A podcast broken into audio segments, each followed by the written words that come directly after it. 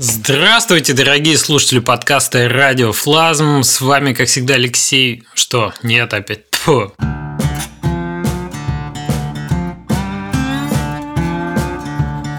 И здравствуйте, уважаемые слушатели подкаста «Пилим трем». С вами, как всегда, Алексей Флазм Давыдов и мои бессменные ведущие Евгений Кистерев и Алексей Тестов. Привет. Привет. Леша опять перепутал Чего вы меня палите всегда? Ну, перепутал и перепутал. Не войдет же вообще этот.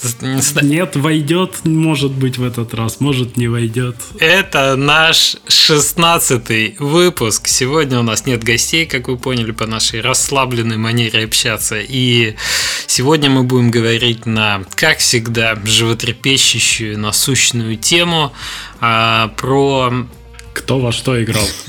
Безусловно, да. И по Ван Гогу. Мне кажется, это самое главное. Я думаю, ради этого, да, все и слушают. Но мы поговорим про планы развития студии, как выбирается направление, насколько перспективы планируются. Вот про такую про такой вопрос мы сегодня попытаемся поговорить. А сейчас, да, кто во что играл? Ура, Леша, ты так рвался вперед, тебе слово, давай. Ей, ура! Э, у нас э, наша на связи регулярная рубрика «Я играл в Nintendo», и э, я играл в Animal Crossing. Дорвался Естественно. Так. Естественно, да. Я до этого никогда в них не играл, и э, я пробовал там ставить что-то на iOS, когда оно вышло, что-то потыкал, такое странное какое-то, непонятное. Э, но хайп огромный, типа, ну, надо же приобщаться как бы к культуре. Э, и я засел и такой начал играть, играть, играть. В общем, в итоге все описывают ее по-разному. Некоторые говорят, что это Stardew Valley на максималках, некоторые говорят, что это Sims. Э, я бы сказал, что это мобильная ферма без фермы. вот. И при этом э, это все неправда. По, потому что она, в ней куча разных элементов, и она такая, ну, реально странная, на первый взгляд, игра. Э, в ней непонятно, что делать поначалу, а потом ты постепенно вникаешь, вникаешь, залипаешь туда. И, э, в принципе, у тебя есть остров, у тебя есть персонаж, у тебя есть э, какие-то базовые там штуки, э, ресурсы, которые можно доставать, как это в, в каких-нибудь выживаниях жвачах бывает. При этом нет никаких потребностей. А, и просто все такое миленькое, добренькое. Общаешься с местными жителями, они дают тебе подарочки. У тебя постепенно открывается там контент новый. При этом контент размазан просто чудовищно вообще во времени. То есть, э, чтобы вы понимали, у тебя а, каждый день что-то новое происходит. И она такая небольшая задача, и ты в день там можешь получить, допустим, 2-3 новых предмета, инвентаря каких-нибудь, там мебели и какое-нибудь небольшое задания. То есть в целом игра сделана так, что ты туда можешь заходить раз в день на полчасика, и, в общем, этого достаточно. Э, ну, а можно целый день там проводить. Э, что забавно, я сегодня запустил в Твиттере там маленькую картинку из игры, и меня тут же добавили э, издатели в, их секретный чат, где они играют в Chucklefish. Ой, в Chucklefish. Они играют full time в Chucklefish, мне кажется. Они и так играют, да. И, в общем, оказывается, там куча знакомых их сидит, и половина народа из издателя тоже играет, там скриншотами делится. В общем, это такое прям явление мировое, я бы сказал. Ну, конечно, весь мир ну, сидит короче, на карантине, конечно, мировое явление. Тут можно ходить без масок, да, людей да, руками я... трогать, вот это вот. Короче, я, я не знаю, я не смогу, наверное, ее описать так, чтобы было понятно. Просто если есть возможность, поиграйте. И... Э, а сколько ты в нее наиграл? Ой, я не знаю, на самом деле часов... Ну, Звучит очень долго. Э, часов больше 10 точно, ну, меньше 20, наверное, я бы так сказал. Надо зафрендить тебя в, в этом, в Nintendo и, Nintendo. да, и смотреть, и да, сколько ты там часов наваял. Окей, ну звучит аппетитно. Вообще на этой неделе все показания, мне кажется, в Твиттере, ну вообще все, все друзья разделились на два лагеря. Одни в Doom играют, другие в Animal Crossing. И, да. и я, когда пред, предстал перед этой дилеммой, во что мне рубиться, я решил в Зельду поиграть снова, потому что она, она уже ждет, куплена, да, это, это что-то среднее между Animal Crossing и Думом, прямо скажем. И я с удовольствием вернулся в мир. Вообще, Леш, по поводу твоего интро про Animal Crossing, у меня было первое впечатление, что ты готовился, что у тебя такой прям текст написанный был про ревью такое. Ну, у меня были такие заделы, как там что-то рассказать, но я решил Нет, у меня было впечатление, как будто ты... А, читаю с... Уже раз, раз 10 рассказал кому-то про игру. Никому не рассказывал. Типа, ходит и всем все дом уже Под, всегда подготовился. Я сажаю пятилетнюю дочку перед собой и говорю, послушай. Да, да. Сейчас, да, да. сейчас будет пить. А, говорит, папа, уже достал ты меня Animal Crossing, я тебе сейчас дам леща. Леща тебе сейчас Майнкрафт поиграть. Короче, ребята, эм, Зельда отлично, отлично, да. все еще отлично. Два года игре, но вообще нам надо как-нибудь выпуск сделать про добрые детские игры, мне кажется. Потому что в этом есть какое-то отдельное японское искусство. Я там молчать буду или Наверное, что? да, наверное. Потому что я, по-моему, Не, ну знаешь, есть же возможность сделать милых, кавайных зомби и от них кавайно бегать, они будут кавайно есть мозги. Это, в общем, тоже вариант. А, я думаю, что Зельда отличный пример того, как серьезную игру можно сделать все равно вот этой такой, а, знаете, детской и в чем-то безобидной, в чем-то прощающей и очень... Nintendo. Да, вот это вот качество Nintendo игр, потому что я за один день успел там, я не знаю, пока дошел половину Хайрула, успел прыгнуть на этом дельтаплане на время, кто дальше улетит, побегать с каким-то мужиком по горам на перегонки, поймать лошадь, а, пройти пару испытаний в каких-то грозовых этих. То есть она очень разнообразная по-прежнему, учитывая, что я, ну, как бы уже двух как бы больших чудищ там одолел. То есть пол игры примерно позади, но тем не менее это реально она не перестает удивлять самыми-самыми разнообразными штуками. В общем, Зельда отличная и отличный пример дизайна именно вот такого детского и разнообразного. Это прям реально тебя возвращает в какой-то детский восторг от э, игры, когда тебя постоянно, постоянно удивляет, все это очень качественно. Там знаешь, какой классный момент э, вот э, у Зельды и у Animal Crossing внезапно общий. Они свежие, то есть относительно западного взгляда на игры, в них есть что-то такое, чего мы не привыкли видеть вообще. При этом это огромные AAA проекты, отполишенные, красивые и с кучей контента. То есть ты когда в ниш... Э, ты играешь, когда в какой-нибудь Skyrim очередной, да, условный, ты уже знаешь, что ждать. А в Зельде ты постоянно встречаешь какие-то такие моментики, которые тебя удивляют. И в Animal Crossing в том же. То, что там немножко другой геймдизайн, немного другие какие-то вещи, к которым привыкли игроки именно восточные. А, вот это вот очень круто. Ну да, Свежесть. персонажи, они где-то слишком по-детски себя ведут, где-то поясничают на твой взгляд. Ну, то есть очень анимешные позы, очень какие-то персонажи такие. По анимешному, наверное, это типажи известные игроку, да, вот эти движения пальцами или жесты определенные. Но для нас это выглядит э, не совсем э, привычно и в чем-то очень свежо, в чем-то очень удивляет, да несмотря на то, что я аниме смотрю, ну, как бы, может, не так много, как э, японские дети, поэтому все это по-прежнему очень по-японски, очень колоритно, интересно выглядит. В общем, вот такие вот у нас э, дела. Жень, что у тебя происходит? У меня происходит... Не, я не играл на этой неделе ни во что. Теперь со мной Все, это ты после, по, после глаза теперь никак. Ребята, скажите Жене, ну человек пропадает просто. Не, а я, кстати, их похвалить хотел. Они отгадали клевый тизер. Э, кстати, да, я не отгадал, а люди отгадали. Да, я прям порадовался. Ну, то есть, э, ребят, верните глаз человеку. Ну, что, тизер, видите, это было самое сложное. Одним глазом ну, игры делать так себе. Последнюю неделю прям совсем не было времени. Кранчуешь ты, кранчуешь ты. Кстати, да. Э, как тебе... Мы же все перешли на удаленный режим работы. Мы как бы с Лешей, наверное, и были удаленными работниками, в принципе, до карантина. А Женя-то стал сейчас удаленным работником. Как ваша продуктивность выросла, нет? Ну, как, когда тебя нет над душой, люди лучше э, работают. Не, ну, чтобы вы понимали, у нас все равно треть команды только сидела в офисе. То есть, по большей части нам и переформатироваться как-то не надо было. Это, скорее всего, про лично про мое э, время работы, что ну, я не совсем привык работать дома и работать там же, где живу.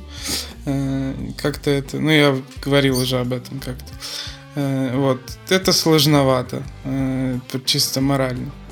Вот. Ну а в целом, как бы у нас э, с коммуникациями и со всеми вещами и так было налажено на удаленную работу, поэтому все в порядке. Все сидят по домам, едят гречку. Прекрасный демотиватор. Видел сегодня картиночку. Четыре всадника апокалипсиса на заднем плане ежика. А, там над ними, значит, надписи, типа там э, экономический кризис, коронавирус, там э, не, не дисфункция этой системы здравоохранения, еще что-то, безработица. И снизу такой этот ежик. Это я с пачкой гречечки. Неожиданно. Да, да, Очень-очень мило. Да. Переходим тогда к теме нашего подкаста сегодняшнего. Значит, про планы планы студии. Эту тему мне очень хотелось про нее поговорить. А, мне кажется, что держать в голове на какое-то развитие э, студии очень важно. И так как э, сейчас весна, то есть и вот такая ситуация нестандартная, это хороший повод э, переосмыслить и немножко прикинуть, спланировать для себя дальнейшее развитие. Просто и наша студия сейчас находится в определенном таком, ну, на этапе, когда мы думаем, то есть мы буквально этой неделе обсуждали тоже э, какие-то планы дальнейшие. И у нас несколько интересных поинтов возникло, с которым, я думаю, будет э, полезно поделиться со слушателями и, ребят, с вами обсудить, как вы считаете. Так... Это обычно между проектами как-то происходит, э, да? Больше или, или в первых половинах э, разработки проекта, когда есть время об этом Да, да, да, это переосмысление как раз между проектами, но так как э, сейчас все проекты ну, сильно интегрированы по циклам друг в друга, то есть нет такого, что ты прям закончил один и прям начал второй наверное, все равно э, у каждой студии, которая постоянно уже делает игры, несколько игр выпустила, все равно что-то в предпродакшене, какие-то идеи появляются, записываются куда-то, как-то команда плавно перетекает. Ну, если мы там CD Projekt возьмем прям как большую студию, да, чтобы картинка проиллюстрировать, что у них там часть людей с Ведьмака на Киберпанк перетекала плавненько, да, там сотнями. В нашем случае, там, ну, условно, level-дизайнер переходит с одного проекта, с паровозов, он перешел на робота в определенный момент. Вот. Э, и, соответственно, для нас вот именно сейчас этап, когда мы к MVP подходим там текущего проекта робота, и у нас э, новый уже проект там зарождается, да, это как раз повод поговорить о том, куда мы вообще двигаемся и чего мы хотим э, достичь. Что интересно, а я, я вот... Ага, да, я... Э, я вот как-то ждал этого момента, когда... Э, момента между проектами. Когда вот проект доделал, все, сел такой, выдохнул, надо следующее думать, что делать. А его нет и не предвидится. И сейчас надо как раз, видимо, начинать уже что-то шевелиться по, по поводу следующего проекта, а не, не ждать, когда же этот закончится. Он все и не кончается, никак не могу я от него избавиться. Это кошмар какой-то. Ну, учитывая, что мы многие, что мы апдейт выкатили Trainwell 1 на этой неделе. Э, типа там А-а-а. мы поддержку 4К добавили, которую у нас просили давно. Я могу точно сказать, что там старые проекты, они тебя не покидают ну, никогда, если особенно это Steam игры. И если ты ответственный разработчик, то они всегда с тобой остаются. И поэтому нет такого, знаешь, как, не знаю, в флеш-играх было, что все, ты уже закончил, закончил игру, все, баги поправил и распрощался. Поэтому, наверное, печально, ты сам должен этот назначать момент, когда ты такой, окей, пора подумать о будущем. Вот вы вообще как думаете о будущем? Есть у вас такая точка? Это конец года? Это что, конец финансового года? Не, не знаю, что-то более формализованное. Когда вы там пишете себе планы какие-то, куда-то думаете двигаться? Ну, я э, Скажу так, я думаю об этом постоянно, потому что постоянно возникают какие-то идеи, которые хочется записать, и я думаю, у всех там есть этот документик, да, с кучей э, набросков каких-то идей, э, вот, и я постоянно туда что-то пишу, пишу, пишу, изменяю, я вот вечером перед сном делать нечего, открыл этот документ, сижу, думаю, э, вот. Но, э, конечно, под конец э, текущего проекта я уже начал задумываться как-то более основательно о том, что именно делать и как именно делать. Но при этом постоянно меняются обстоятельства, и вот я никак не могу решиться, что именно я должен делать. Потому что, с одной стороны, получается, что хотелось бы продолжить как-то историю с пазл-платформерами, раз э, пока все идет хорошо. Но не знаю, посмотрим на Steam релиз, естественно, как там что будет.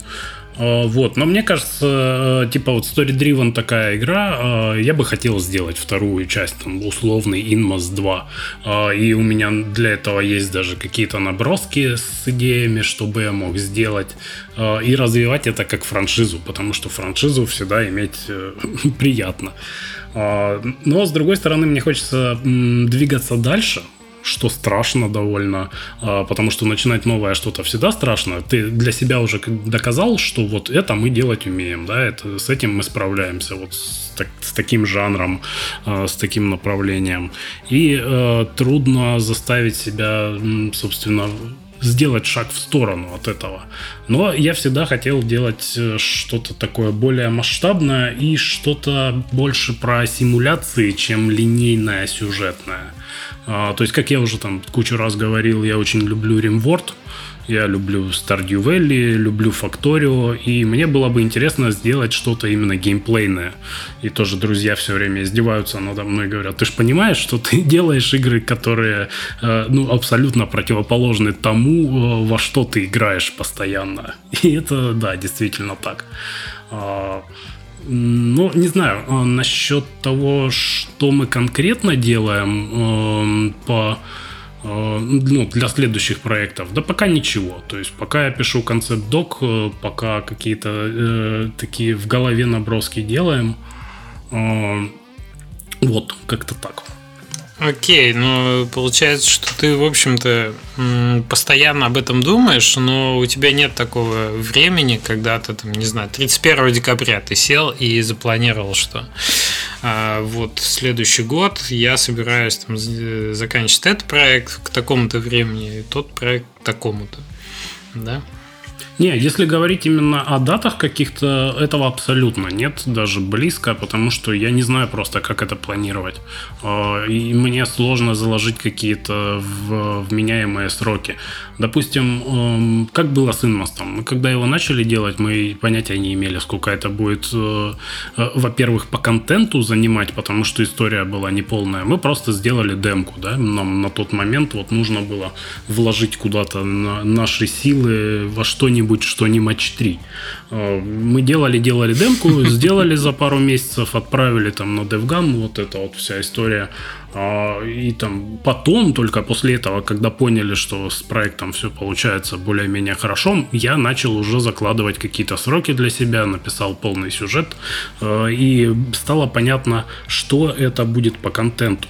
А, с новым проектом для меня, естественно, если это будет какой-то условный Inmos 2, я уже более-менее смогу ориентироваться по срокам разработки и смогу себе в какой-то момент поставить их. А, но если я буду делать что-то масштабное, что я хочу делать, э, то, скорее всего, сроки будут просто бесконечные. То есть я вообще не буду ставить никаких сроков, э, ну, разве что там для MVP, да, и для э, какого-нибудь там первого э, условного релиза, потому что я хочу Early Access, я хочу проект, который будет делаться не один год и будет постоянно дополняться и будет условно висеть в этом Early Access бесконечно, как тот же там Factorio или Rimworld. Я считаю, Леша просто надо, ну, вообще можно его не останавливать, и он, мы сейчас через 5-10 минут примерно поймем, чего он хочет. И самое самое важное, я пойму.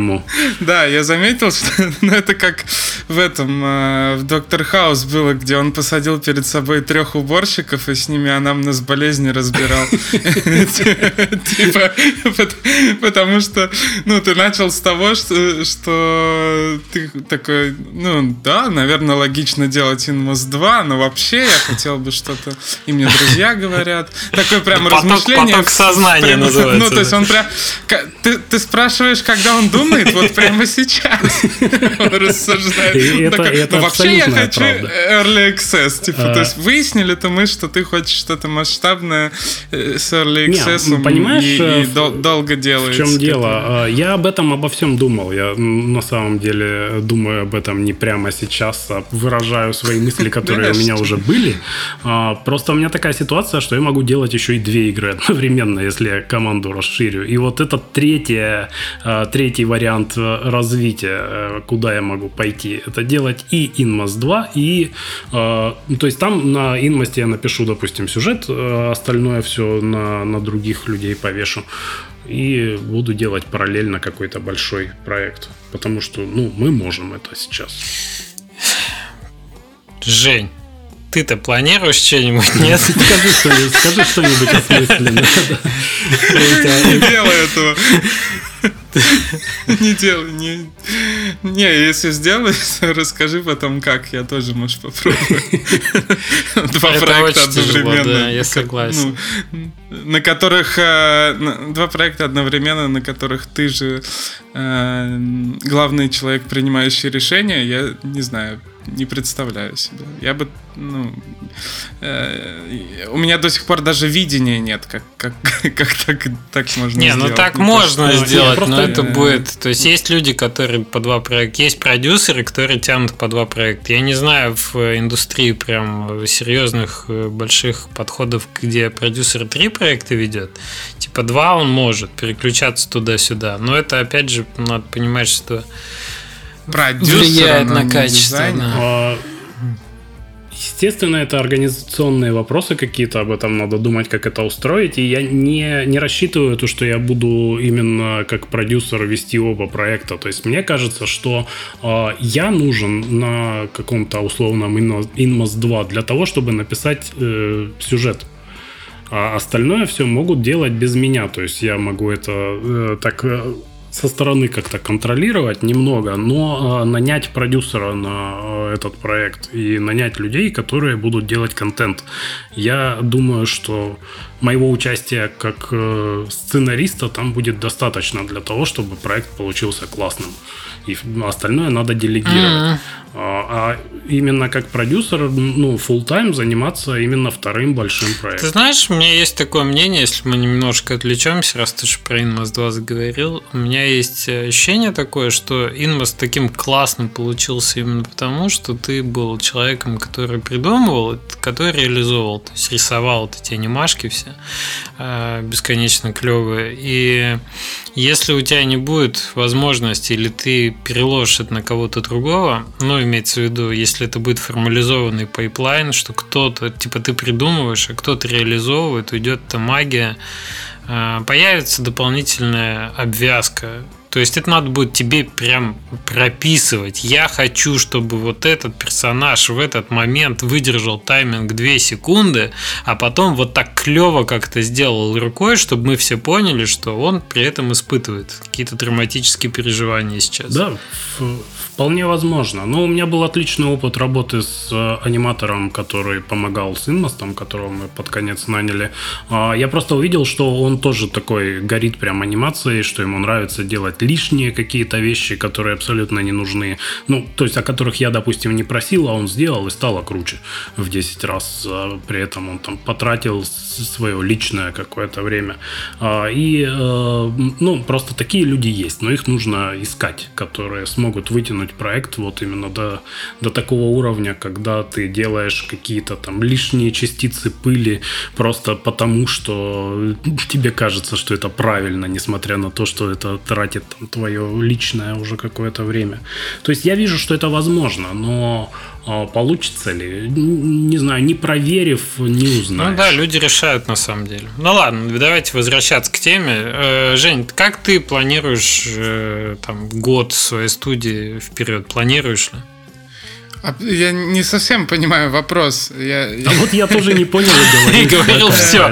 Это вопрос, который помогает вытянуть лишнее. Конкретно что? Э, да, я просто спрашиваю про и то, если у тебя видение, куда будет студия двигаться, это какой-то у тебя получается процесс, ну, запланированный или какой-то более стихийный, типа оно вот само так вышло, или вот тут подвернулось такое предложение, мы не отказались и так далее.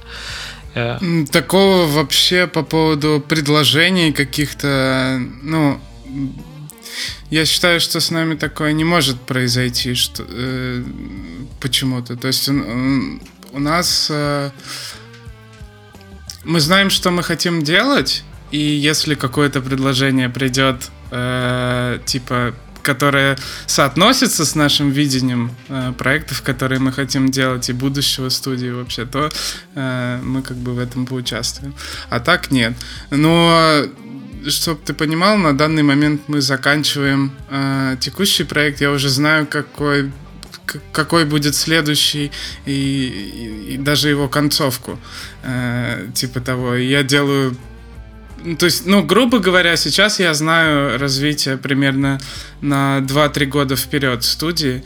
И это прям конкретная форма команды, как конкретный уровень проекта и паблишера, с которым, э, с которым хочется работать. Да, дай типа... угадаю, какой паблишер.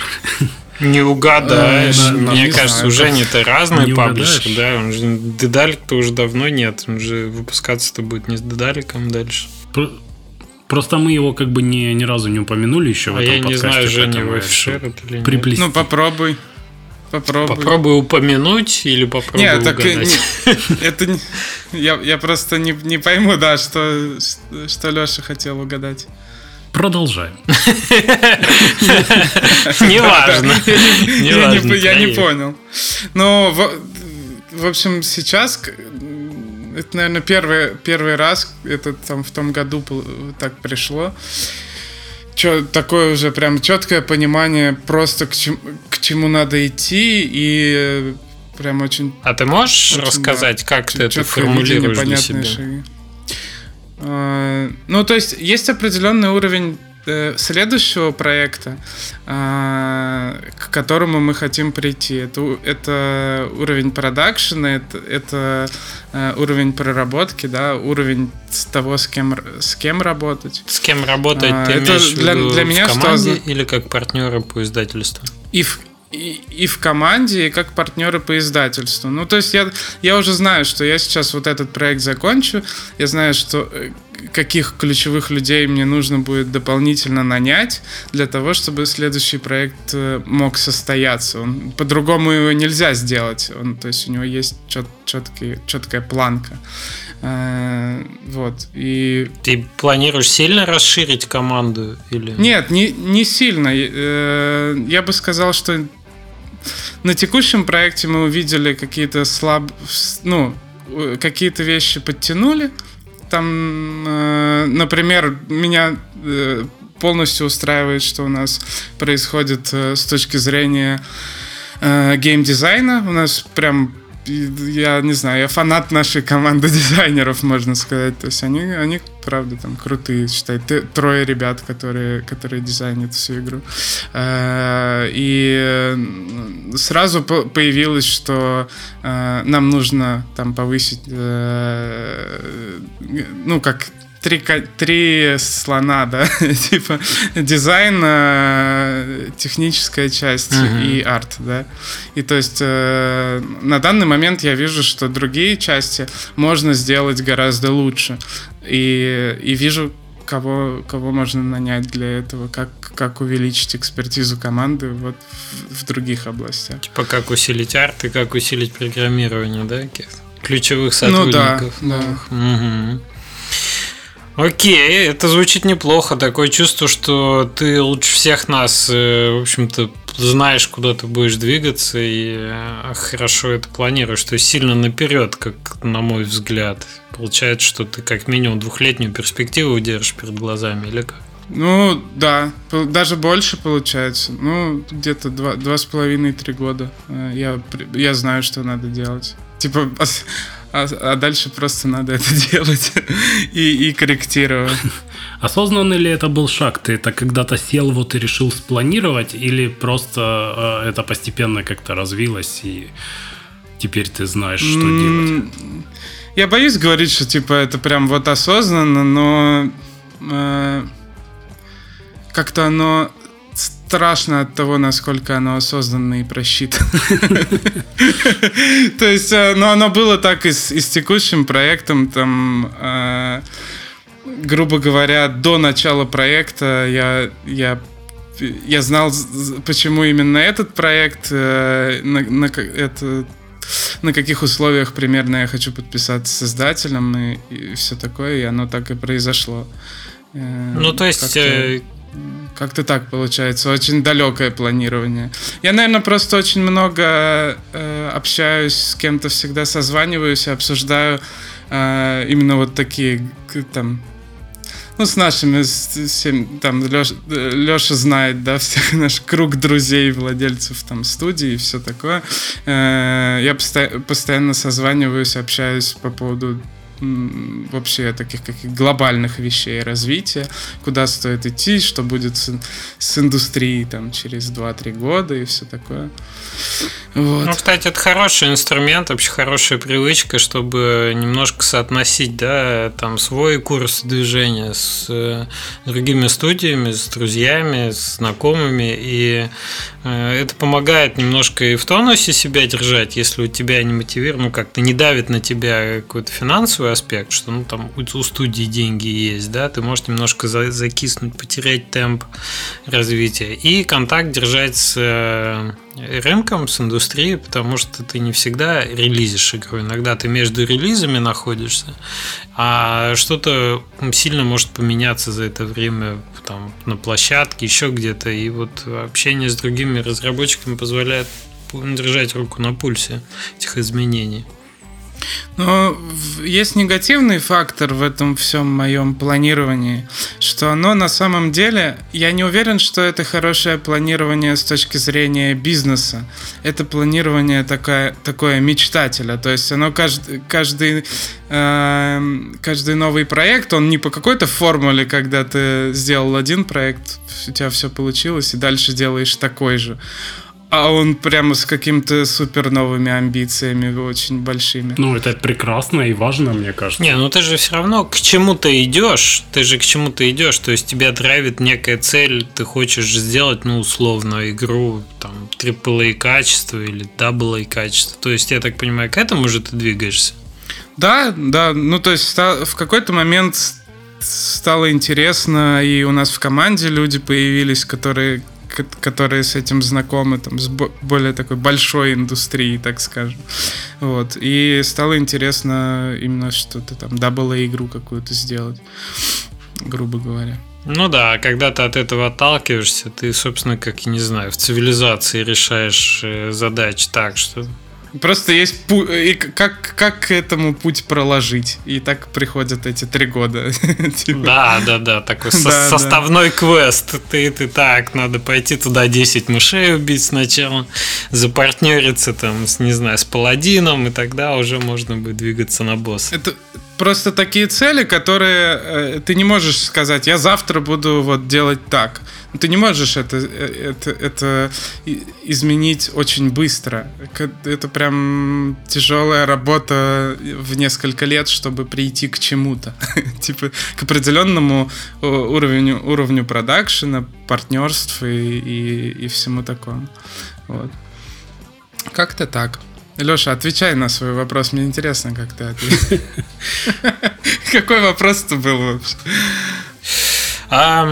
Вопрос был такой, что ты правильно подметил, что когда ты держишь в голове дол- долгую цель, ну то есть вот ты гребешь в лодке, если ты не видишь маяка, то условно тебе очень сложно курс держать.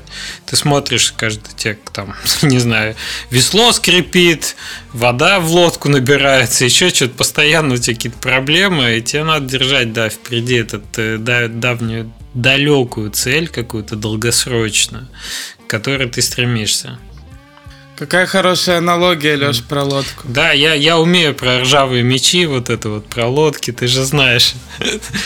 Да, да, я просто... Это был эксперимент, если тебя похвалить, то ты продолжишь ее развивать, как в тот раз. Понимаете, да, с кем я подкаст веду? Сплошные тролли вокруг, невозможно. Только, так сказать, мыслью растечешься по древу, так тут же Растечешься. Так да, вот, э, я думаю, что важно держать долгосрочную цель. Это очень хороший инструмент. Но вот пример из э, нашей недельной коммуникации с командой, да, у нас э, как вы знаете, на вторых паровозах Train 2 есть э, воркшоп, и там есть уровни. И мы выяснили на этой неделе, что, почитав Юлу, наконец-то, грамотно и тщательно, что уровни, в общем-то, принадлежат компании Valve и принадлежат разработчику. И фактически там с определенными оговорками, но мы можем эти уровни использовать э, как хотим, то есть права на них у нас – и это открывает перед нами, например, возможность э, создать DLC, сделать DLC из уровня воркшопа, как-то их переработав и выпустив отдельным этим. А, не могу сказать, что это плохая идея, хотя там есть определенная экономика на время затраты на производство DLC и так далее. Но когда мы это обсуждали, моя мотивация была такая, что есть у нас, как у студии, да, некоторое количество времени и некоторое количество сил, которые можно потратить по-разному. Вот условно у нас есть впереди там два проекта, да, которые сейчас в разработке находятся. И готовы мы свое время, свое внимание э, отвлечь на производство DLC для уже запущенной игры. Даже если мы ожидаем определенную финансовую отдачу от этого дела, то настолько ли нам это интересно делать? И поведет ли эта разработка студию в том направлении, в котором мы хотим двигаться, ну то есть вырастем ли мы на этом как, как э, разработчики, приобретем ли мы дополнительную экспертизу, дополнительные связи, дополнительное IP у нас возникнет, еще что-то, да, вот все, что возникает. И у меня такое чувство, что все-таки делать новые игры значительно эффективнее, ну и рискованнее, но как бы если ты при этом не прогораешь, то все равно эффективнее в долгую, чем э, портировать их и чем их, э, ну скажем так, расширять в виде DLC, да, вот, вот такими паками какими-то. Потому что, конечно, есть э, оперирование, это важная часть. Мы оперированием занимаемся и много на это тратим усилий тоже. То есть мы там конкурс проводим, прочие штуки, но Оперирование это немножко другая сторона как бы производства игр. Это уже сервис некий, фан-сервис. Ты поддерживаешь игроков, ты делаешь какие-то дополнительные плюшки, обвесы, чтобы ретеншн улучшался, вот это все. Но все-таки ты как э, разработчик, я как разработчик, наверное, кайфую больше всего от того, когда получается сделать что-то новое, да, какой-то челлендж преодолеть, вырасти на чем, получить новую компетенцию. То есть на роботе мы сейчас реально кайфуем от многих моментов, потому что это сюжетная игра. То есть для меня это, для меня отлично то, то, что нам не удалось сделать на Скрипгардене с Эгисом, то, в общем-то, я здесь во многом ре- реализую какие-то свои навыки именно вот э, сюжетного повествования через игру. И у нас не было такого на паровозах, то есть у нас там все-таки она была про механики, более механическая. Вот, а здесь как раз сторителлинг, то есть мы тут уже учли наш опыт и работаем там с другим более профессиональным, например, актером озвучки сейчас. У нас там один голос в игре. Вот. И я кайфую от того, насколько вообще качество отличается. Мы сейчас э, с Тимой делаем клевые анимации в интро, где там туториал проходит, где главный герой там руками перемещает робот, что-то там на геймпаде нажимает. И это тоже все классно получается. И, и вот ничего подобного мы еще в студии до этого не делали. И это офигенно. И мне кажется, что надо двигаться именно вот по этой дорожке. То есть вот именно такая эмоция в процессе, она ну, тебе должна указывать, что ты в правильном направлении идешь. И вот как-то планы закладывать как раз вот э, на повышение вот этого чувства, что ты как бы не убиваешь известных тебе монстров, да, а ты все-таки прогрессируешь. Вот э, это хорошее, ну, как бы сопутствие, это как компас, да, вот что он тебе показывает, ты туда двигаешься или нет. А планы это вот именно как, как какой-то маяк, на который ты все-таки, ну, как-то ты формализуешь это направление, что вот там. Ну, какую ты перспективу обычно планируешь? Насколько? На год вперед? Три, ты знаешь, э, да, да, да, я обычно расписываю ну, как бы именно личные планы я ставлю себе средние и долгосрочные в том числе. Но вот именно по работе я скорее на год планирую. И тут у меня недавно еще появился, послушал подкаст интересный, где советовали 100 дней. Вот у тебя плавающие есть 100 дней текущего дня, да?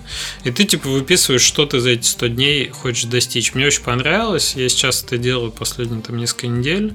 И мне нравится, что это работает. Что, ну, как бы тоже легко проверить, в чем практическая польза. Что ты вот выписал, что ты хочешь за 100 дней достичь у нас, например, сейчас, что мы за 100 дней точно, ближайшие мы планируем MVP по роботу закончить и первый MVP по вот следующей Crew Factory фабрику, которую мы сейчас тоже делаем. Вот, и если ты что в течение нескольких дней выписывая большие вот на ближайшие 100 дней цели на цели на день, те, которые ты делаешь каждый день, не соответствуют этим целям на 100 дней, то ты начинаешь задумываться вообще, ты туда гребешь или не туда. Типа, а как большие цели будут выполняться, если ты в течение дня делаешь что-то другое? Вот, и в этом плане мне очень понравилось э, такой, такой вот инструмент, чтобы помогать себе фокусироваться на важных вещах. А вообще, да, я вообще на, на год обычно это делал планирую, что будем достигать. Интересная штука, э, потому что ну, планирование это определенно важно, и пока ты не начнешь это делать, ты не поймешь, насколько это важно и насколько ты продуктивней становишься. И я сейчас просто задумывался, что я-то ничего не делаю для следующего проекта, получается.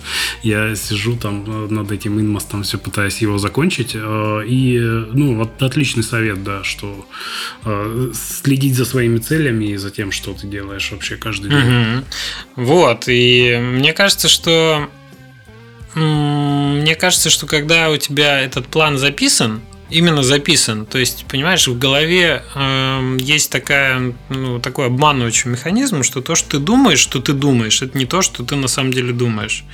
Э, звучит как скороговорка, но если ты, короче, попробуешь записывать свои мысли, желательно ручкой, ну, в смысле, рукой, потому что она так напрямую работает с мозгом и так э, полезнее, типа, для твоего процесса мышления, то оказывается, что вот сам факт выписывания, он тебя заставляет вообще взять и подумать, ну, в слова, да, потому что в голове это некой аморфной сущностью, оказывается, является. И ты такой, ну да, да, это я, про это я думаю, это я знаю. Попытка проговорить или записать уже производит какую-то работу, уже производит какое-то усилие и уже значительно полезнее оказывается для достижения твоих целей, чем, чем может показаться на первый взгляд. А их выписывание и наблюдение этих целей в динамике вот как то, что мы вангуем на самом деле. Кажется, что, ну, господи, ну что там сказать, 300-700 каждую неделю, что это может дать тебе? Ну вот, а тот факт, что мы это фиксируем, потом проверяем, и мы это делаем каждую неделю, на самом деле очень хорошо сказывается на наших навыках там, анализа да, про... Интересно. прогресс есть. А. а. Если мы немного отвлечемся и вот э, в сторону планирования и опять же про про формализирование мыслей и про то, что вы, выписывать их это важно, э, тоже вспомнил такую штуку, что э, когда делал сюжеты, когда э, вообще планировал и другие, там, в том числе игры, э, типа, что делать дальше, я использовал, э, как это называется, mind map, по-моему, штука. Э, очень хорошо по помогает именно формализировать, э, ну, со собрать мысли в кучу и избежать вот этого вот скипания, да, важных частей в голове, когда ты, а вот это знаю, и это понимаю. Э, то есть, ну, вот, если кто не знает, mind map это Э, ну, наверное, проще загуглить. Это, в ну, принципе, Кругляшочек такая... с лучиками не, такой. Не очень. Кругляшочек. Да-да-да, вот кругляшочек. Э, пишешь в, в нем одно слово, и на лучиках там другое, от этих еще другое. В общем, интересная штука, советую посмотреть, что это. Вот мне интересно, когда мы говорим про э, планирование, что мы хотим делать и все такое, вы держите в голове обычно э, свое личное мнение, или вы, вы держите в голове курс Осознаете ли вы вообще себя студией, типа, у которой есть определенная ДНК и цели, которые, которые знают там другие люди в команде? Или вы э, говорите о своих целях э, сейчас? Ну, видишь, это очень, это очень важный момент. Я исключительно своих Э, нас всего два человека, и э, как бы тут сложно говорить за, за обоих. Я говорю всегда только за то, что, ну, за себя, что мне хочется, что я думаю делать.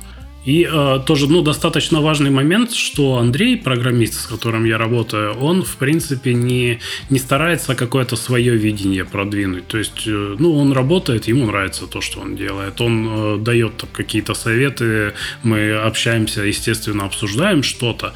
Э, но в целом, э, что дальше делать, ему как бы, ну, не, не сильно важно. Он бы матч 3 делал с удовольствием. Ну, ему, я думаю, важно, но он готов делегировать это тебе. То есть, ты, типа, плани планируешь. Да, я...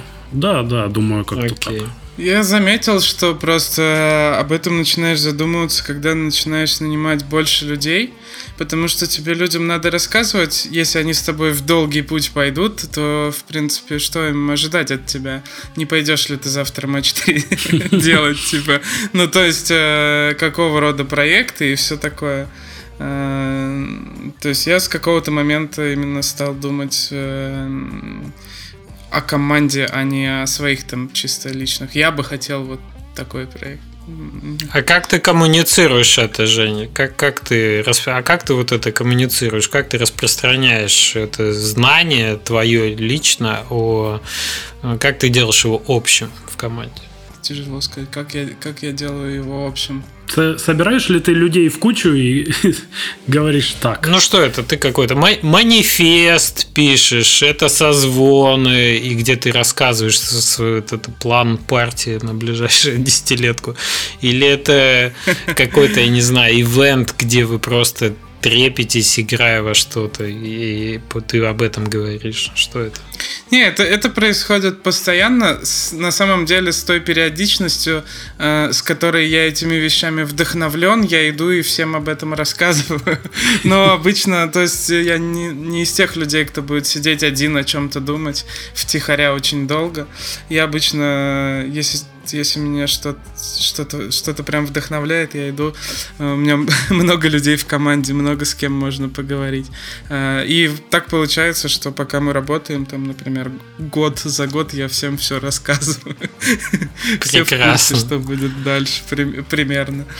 Я просто приводил пример, сейчас, Леш, быстренько, э, приводил пример из Гови э, книжки, прекрасный, по-моему, уже это даже в подкасте звучало, что современные э, компании, они не так хорошо доносят долгосрочные цели до сотрудников. Ну, в маленьких компаниях с этим проще, наверное, в маленьких командах.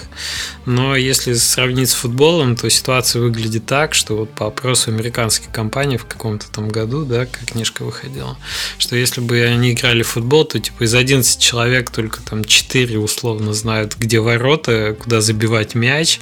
Там типа только 6 из 11 согласны с тем, куда забивать мяч. Так, то есть это с точки зрения спорта не, ну, мне, мне кажется, это аналогии не очень удачные, потому что процессы абсолютно разные. И как бы, ну, условному художнику фонов не обязательно знать, куда в конечном счете движется компания. То есть, конечно, хорошо, если он это знает, э, но в целом для того, чтобы делать качественно свою работу, это не обязательно. Ну вот смысл как раз книги был про то, что если ты относишься к людям не как к средством производства, а как э, к инвестициям. Ну, то есть, э, и если люди у тебя действительно согласны, не просто как бы там головой, да, а сердцем согласны с целью компании, то КПД их э, работы совместной может возрасти там в десятки раз на самом деле, а отдача, которая будет, сделает как бы и тебя и их счастливее в процессе. Это будет прям интересное приключение, а не просто просто рабочий какой-то процесс. Типа, ну, как бы бенефиты несоизмеримы. Ну, людей людей надо вдохновлять, надо, ну, надо, чтобы они тоже там с нетерпением ждали следующий проект, если ты с ними об этом говоришь. Ну, это правда. Я думаю, это как бы э, самая важная, наверное, часть. Зачем вообще художнику знать, куда движется компания? Ну да. Наверное, раньше всего эти, эти вещи у, у нас лично, по, по, ну, э, наверное, именно из-за того, что я не дизайню э, игры, э, то ну, у нас это начинается, конечно, с там каких-то разговоров в маленьком кругу, там, с геймдизайнером и ну, как-то так. А вот потом, вот во сколько сейчас есть, человек в команде? Сейчас Э, ну, 10. Ну вот смотри, ты с дизайнером поговорил, вы договорились о том, что, ну, как бы клево было бы следующую игру сделать такую. И вы дальше это куда-то несете, эту информацию, как-то, ну, то есть какой механизм распространения? Какое-то время, какое-то время э, приходится держать, э, ну, то есть постепенно, конечно, все узнают в команде. Кто-то доносит, как крыса. Но какой-то... Э, они еще подкаст... Э, еще часть из них подкаст слушают. Э, но приходится себе все-таки как-то дисциплину держать, потому что пока мы делаем этот проект, э, все должны быть вдохновлены этим проектом. Не надо про другой говорить пока что ну, особо Ну, кстати, много. да, ты же и сам не можешь быть уверен, что вот это окончательное видение. Все же меняется, и, допустим, мне э, да. страшно всегда что-то кому-то рассказывать, потому что я могу передумать легко, и, и сделаю это, скорее всего. Поэтому делиться о чем-то я начинаю только, когда уже э, обдумал достаточно концепцию, когда это прям ходил, я не знаю, месяц-два, это все в голове там там крутил со всех сторон, тогда это, э, когда это уже как бы выглядит как что-то, что ты можешь э, запитчить, скажем mm-hmm. так. Я могу сказать, что мы начали это, это как-то обсуждать и, и об этом говорить еще там, я не знаю, в середине прошлого года, наверное. Знали уже примерно, какой будет следующий проект. И, по сути, он э, в мыслях еще и временем проверяется, пока мы этот заканчиваем. То есть мы же все это время о нем думаем, периодически вспоминаем, общаемся. Э, и от этого и появляется э, и набор команды на будущий проект, э, кого не хватает, все такое. Об этом же нужно довольно долго думать. Я не знаю, как это сделать за месяц. Типа и придумать проект, и понять, что ты хочешь его там делать э, несколько лет, и, и с командой определиться. Не знаю. Ты знаешь, я, я думаю, что я знаю, как это сделать за месяц, но у меня внутренне будет ощущение, что это слишком быстро происходит, и что я где-то лажаю, что угу. типа через какое-то время я подумаю, что может быть можно было по-другому это сделать. А ведь это в долгую все, ну то есть это же проект год минимум.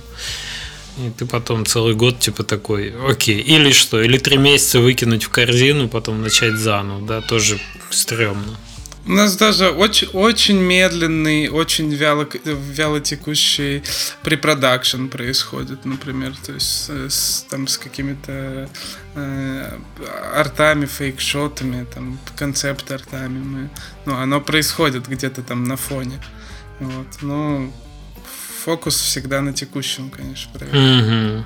Ну, в общем, вопрос очень интересный. Я думаю, что мы э, забавные темы затронули. Вообще интересно узнать, как у наших слушателей происходит планирование, и занимаются ли они планированием, и как они обкатывают и держат идеи в голове, и какое воздействие это на их каждодневную, так сказать, график э, оказывает, да, то, то чем они каждый день занимаются, и вообще задумывались ли они об этом.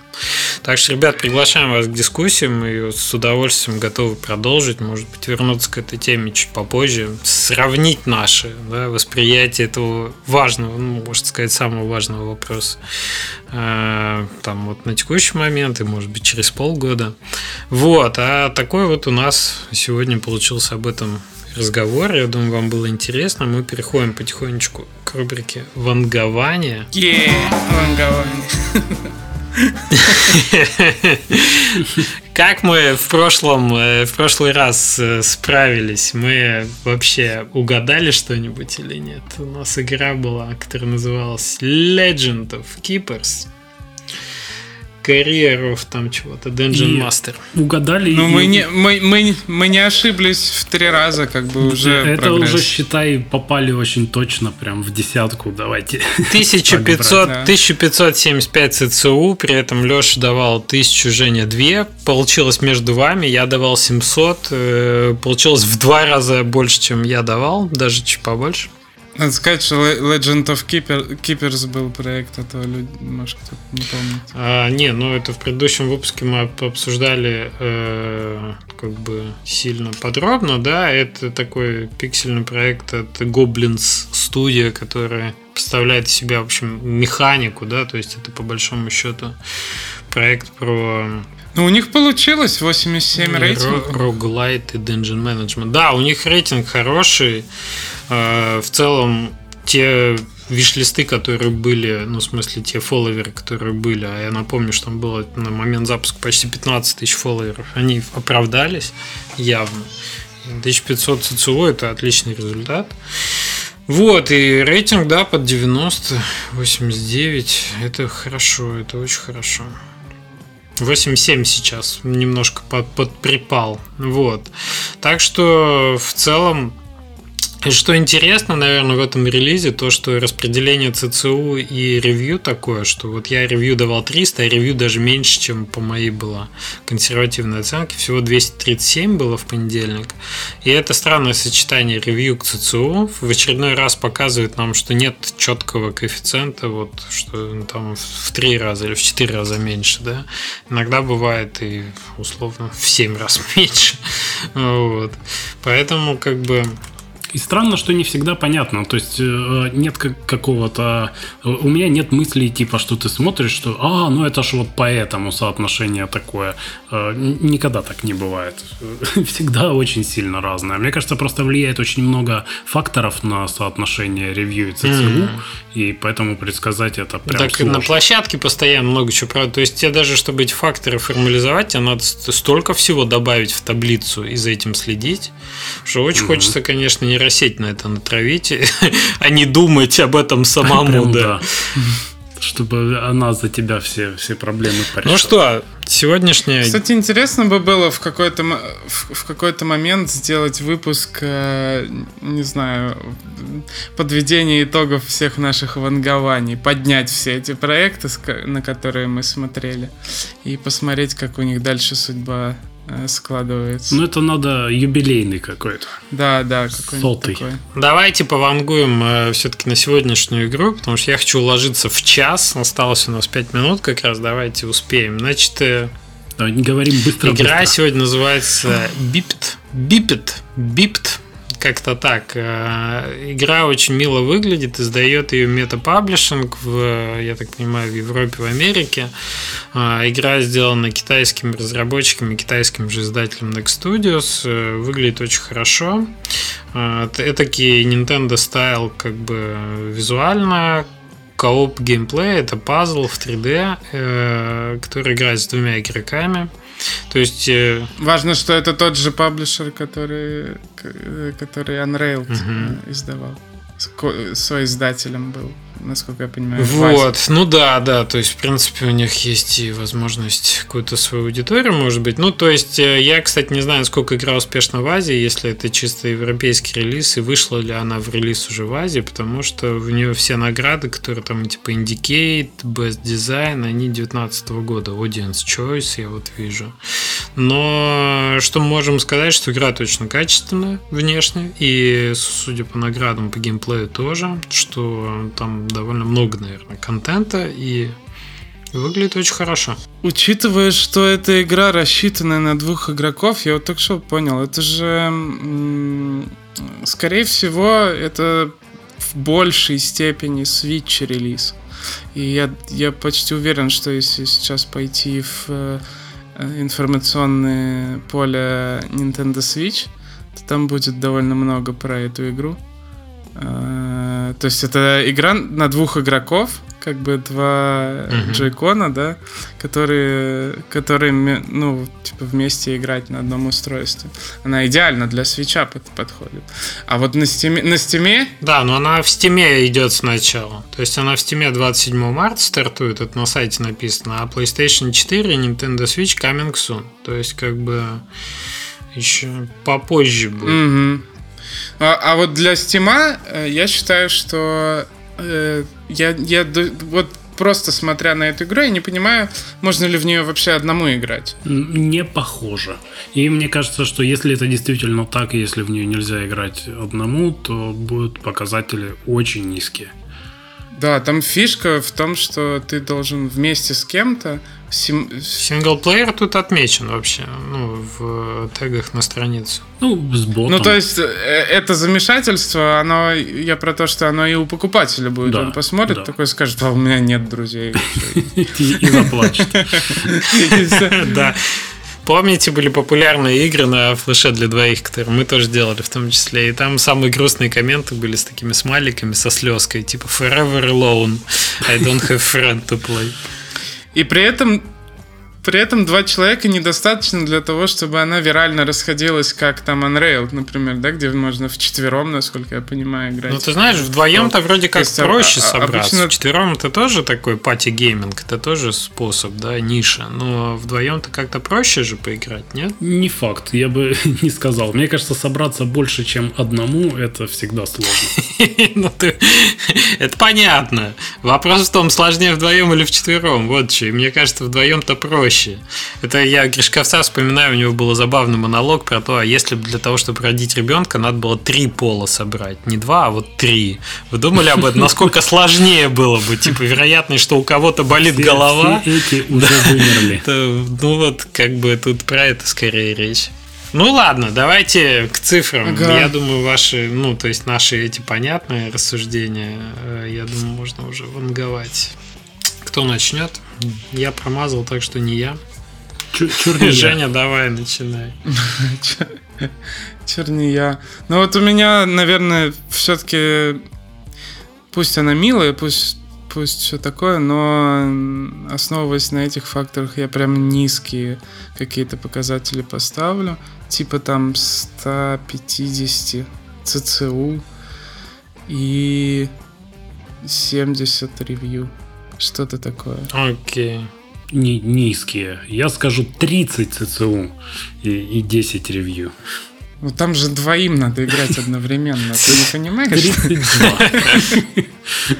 Слушайте, я написал, то есть мне кажется, эта игра зайдет, э, чисто визуально вообще. 130 ревьюс, 500 ЦЦУ, как мне кажется. Ну, посмотрим.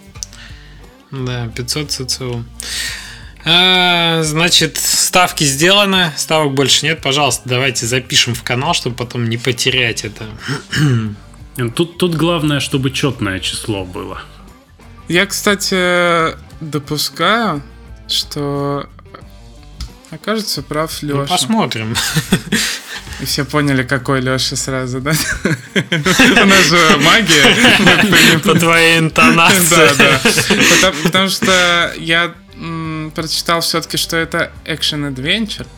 То есть это проходить ее надо вдвоем. А не просто сессионно поиграть часик, а ее проходить можно. И, если она кажется хорошей по дизайну, то значит одновременно два человека будут играть долго. Слушай, у меня такое впечатление, что в нее на геймпаде можно как бы бразер сыграть двумя стиками. Ну, почему-то, судя по видео. Я не уверен, но возможно так. А можно и вдвоем, но мне кажется, Наверное. Но вообще, я, я думаю, что э, я еще посмотрю, как она на, на, на свече потом, что с ней будет происходить, потому что выглядит как Ну, наверное. Они даже покрашены в красненькие, синенькие два этих робота. Они прям очень хотят на Switch. Окей, ладно, посмотрим через неделю. Я очень горд тем, что наш тайминг э, практически уложился в час. Ребята, и мы все вот для вас старались, потому что час реально лучше, чем час 20, поэтому... Ждите скоро по 10 минут подкаст. Наде... Надеюсь, что мы будем выдерживать такой тайминг и дальше, несмотря на скепсис э, моих э, соведущих. Э, в общем, если вам было интересно, мы очень рады, готовы такие темы поднимать и дальше. Ждем от вас фидбэка, ставьте нам оценочки на приложениях, в приложениях на платформах, где вы нас слушаете. Всегда рады видеть вас в Телеграме. Женя для кого там делает анонсы? в конце концов, и тизеры. Вот, самое, да. самое веселое. Так что кажется. приходите, приходите, смотрите, пишите и комментируйте. А на сегодня все. Пока-пока. Пока. Да, всем пока, не болейте. Пока.